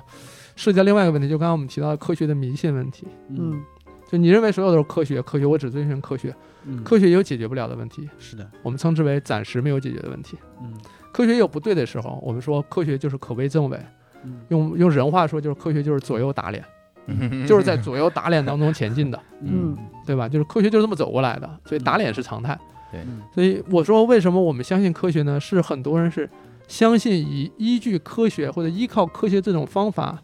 是有可能让我们更加高效的、快速的接近真相的方法。嗯嗯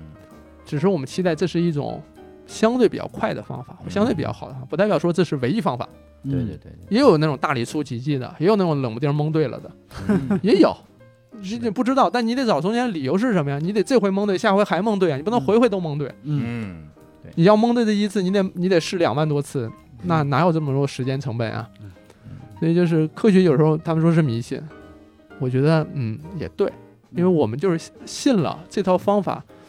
它有可能帮我们，嗯，它可能暂时没发现，但未来哎靠这种方法发现的概率是比较高的，嗯嗯大概就是变成这样了。所以有人他们说、啊、科学是迷信，很多人没法反驳，嗯我说反驳什么呀？对呀对就完了呗，对吧？这这不影响任何问题。没法反驳的很有可能是把科学的位置放得过于高了嗯，对，嗯原来就就过去也老有人骂嘛，骂我嘛，嗯因为以前涉及到有些说话说的非常绝对的地方，嗯说的很很，反正现在理解就是有点太年轻了，有时嗯候冲动的时候说那些话，嗯现在一看起来就是，哎呦，这傻小子。 那会儿那会儿幸亏没这么多人关注你，要是嗯关注真是干死你，干死你啊几回都够了，哎呀，我真天有，时候去半年以前的微博，别人看不到，自己在那翻是吗？ 吓死流眼泪，啊吓死了，就年少轻狂。 哎呀，一会儿我自己也翻一翻。你最好翻的时候顺手删一删。 该删的删，对，也会有这样的问题，干脆清零得了。 得很小心，确实很小心。嗯所以你也不是说怕打脸，但你就是看见自己说的不对吧，你也没办法留在那儿。对，就是我我到现在有时候他们说老刘你这个说的不对，我有那太好了，我这不是又获得新知了吗？嗯是的纠正了我的不对，那我我我我站在这样的一个位置上，嗯我每次要给很多人说话，嗯那你纠正我一个错误，就避免这个错误被传得更远嘛。对我觉得就是挺好的。嗯这个真是让人豁然开朗。是不是是不是感觉好像我两年前再来聊这个，我两年前我还跟人吵架吵到凌晨三四点 呢，哎呀，还是那个状态呢，脾 气这么大，两年前在这儿拍桌子了是吧？生气，就是啊今天必须得喝了酒才能 聊，就是就是就是这种。现在好一些了吧？嗯嗯嗯因为就是我是读芒格的书嗯学的这个概念，嗯嗯也没学到什么经济学、投资什么的逻辑，学了个说我挣钱是靠什么呢？我靠的是常识。嗯我说哎这个一个新概念。我说常识，人家说啊，饿了就吃饭，困了就睡觉，嗯保持身心健康，钱才能长久的挣。啊我，说啊，那倒也是。我要说我我想做科普，对对？吧？我就我一门心思做，但是我给自己先熬死了，熬的的这个这个身体也不行，精神状态也不行，嗯导致我的科普没有办法继续下去。别人也不信你了，说你自己做医医疗医学啊，科 普，对嗯对，一个是这个，就是你你你你自己的身心健康没保持住，科学就是科普这件事儿，你就戛然而止了，你嗯就没有办法长久的做下去。所以你做妇产科是因为别人不会来攻击你这一点是吗？ 是吧攻击攻击，嗯不是，你想你做妇产科，别人怎么会？你都得了妇科病了，你这还说我 们但他会说你都不懂妇，你都没得过妇科病，你怎么说是啊，这个这个还能跟反着攻击知吗？道什么是痛经吗？对呀、你给他说的头头是道的嗯啊！你你你疼过吗你？ 啊，你知道生孩子有多疼吗？啊，对你体验过那电击那算啥？嗯，是不是？那有啥用啊？嗯真正的这个这个生孩子有多痛多痛？嗯我说是，我是我我我是没体验过，但我确实见过很多。嗯嗯但你要说所有的事儿都得体验了才能去做，那那不就是那我就是我得先当冰箱嗯，你不是嗯奥斯特洛夫斯基吗？啊，我我才能我才能去买冰箱，评价冰箱不至于是吧？嗯就是为什么有有这个医学这个东西在，就是让医生不必要去体验所有的疾病，嗯就能给大家治病、嗯，看病，对吧？就大概是这样。它会有，就是嗯确实就是男医生这块儿吧，大家有时候也会诟病，他会嗯说，最终也会说，毕竟还是个男的，嗯，不能懂我们女性的种种问题。啊我说我确实不，我确实不能说我懂，嗯我也提供的也只是健康知识这块儿，我顶多作为一个辅助，嗯对吧？那有时候男的就会问了，你还是不是男的？整天帮女的解决这些问题，嗯，你是不是有什么不可不告人的目的？啊、对，就是他就会觉得说，他会男性会认为你是男的，你还跟我是同盟，你怎么能去帮女的呢？啊？他就会认为是这样的，默认就这是些男的真是有点怪哈，也也会有这样的，就会哦就是说，然后那你说大家都是人嘛，就是先找群体认同，嗯找完群体认同，然后再以群体力量去攻击别人，嗯就很像是那个就有一个段子是这样的，可能你们也听过，就是这个狐狸在那个森森林里问说谁敢打我，嗯小动物都不敢说，就老虎说我敢打你嗯，然后狐狸往前一站一叉腰说谁敢打我俩，嗯对吧？就是这种，就是就是它就合在一起了嘛，嗯就是有时候就是嗯先先找这个群体， 谁敢打我和老虎？嗯，就是就是就是还听懂？我是不离应该喜啊剧越来越远了，我的的确都怪杨文凯。你刚才是在想反驳？那句话来着是吗？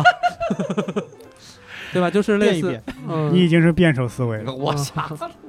就是这种群体性的，很多人都是先到群体里，是先找到群体认同，嗯先把人分类，嗯，先分就会有这样的情况，嗯就是面前有几个框，嗯一看到谁这是啥，这是啥，然后往里往那框里一扔，好嗯，我的世界清净了，分得很很很很干净。嗯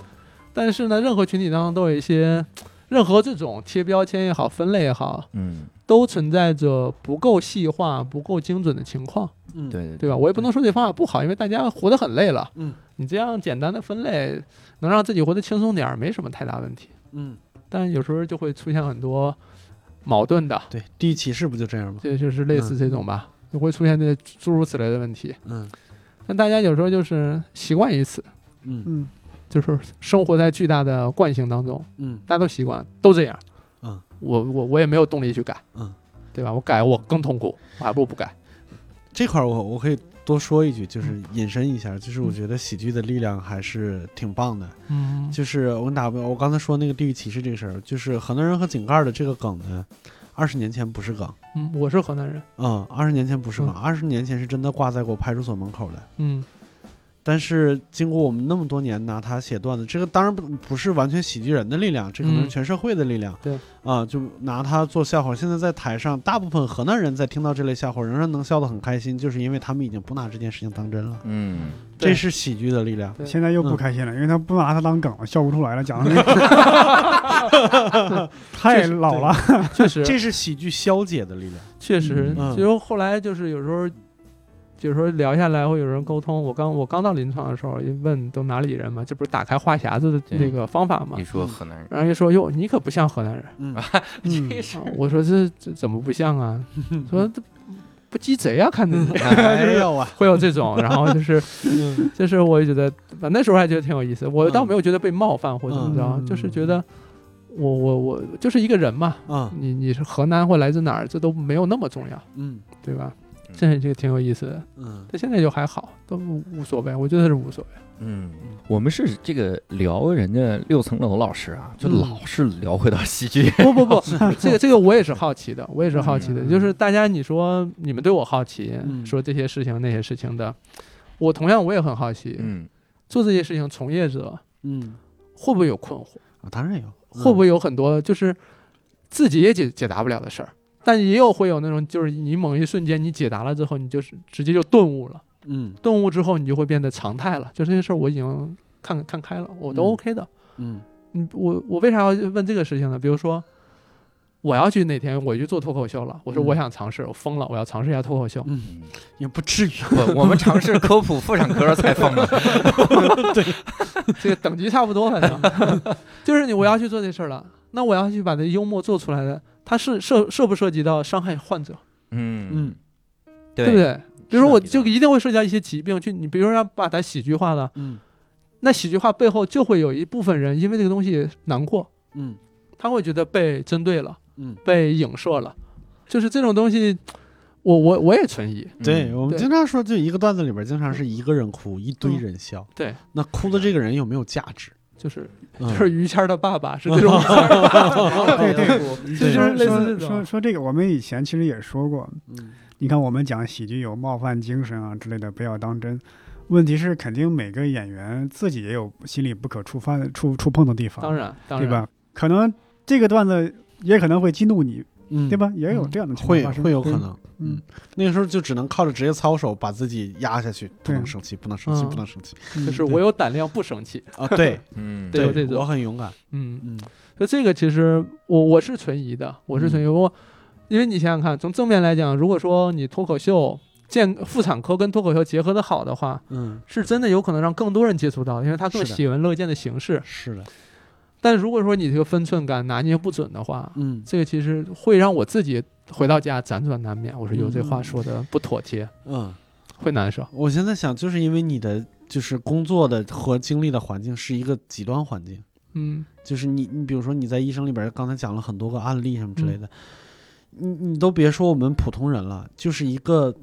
二甲。嗯很有可能都碰不到这么多案例，甚至有的就比如说社区医院，他一辈子也不碰不到那种案例，他解决的就是感冒嗯和什么什么这种问题。但嗯你这个环境有点太极端了对，嗯就是比如说像那种我前面讲那个先天性无子宫无阴道的，啊我们一年能见二十多个，啊！但有的人就没见过，有的医生就没见过这样的病人，是的呀因，为他不嗯他就不去那儿看，啊对吧？就是这种，我我确实觉得我我不是说这个夸大说我见过各种奇怪的病例啊，嗯就是我确实见过一些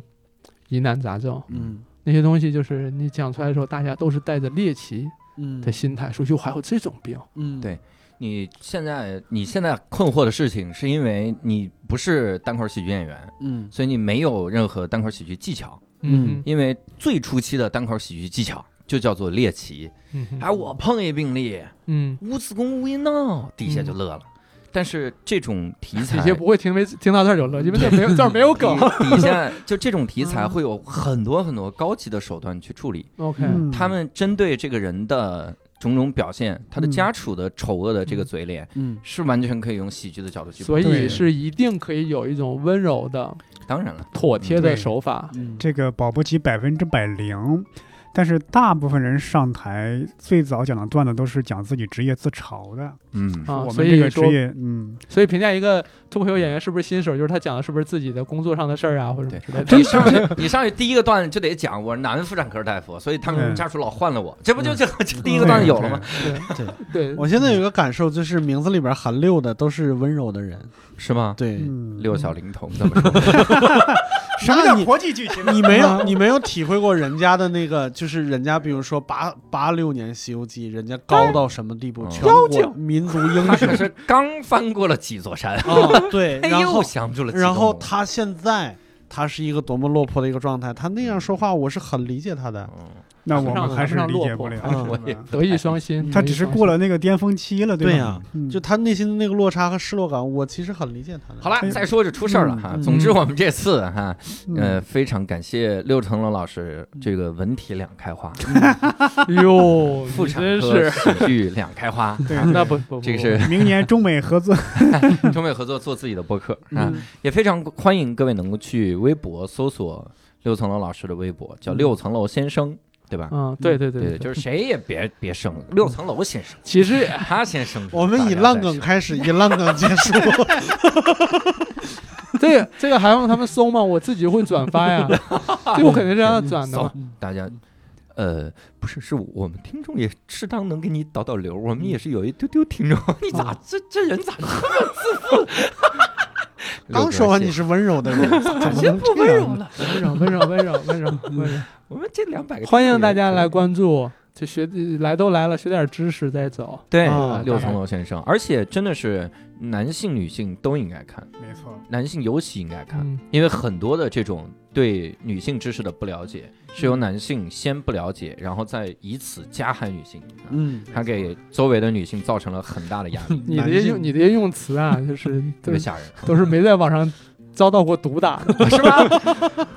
没事，我们不在乎这个，我们 我们电台都是业余网红，不是了。对对，我们没关系的我们的听众没那么暴力啊。嗯，嗯，所以也希望各位能够在呃六层楼先生的微博哈、拿嗯呃得到更多的这些个小知识。嗯他甚至现在还教穿搭，给大家 室内装潢。我看一下今天这个，聊一聊这些，嗯呃，也欢迎各位关注我们的微信群啊，叫“无聊斋二零二零”，这是一个微信号，搜它就可以进入到我们线上听友群，期待跟各位线上多多进行讨论。啊金主爸爸们看到这节目这么好的质量，不不想投点钱进来吗？哎呀，太好了，六层楼先生给投投吧。嗯所以 你就是我们第一个金 主。所以非常现早啊都是。非常感谢各位的收听，我们嗯 下期再会，拜拜。拜拜拜。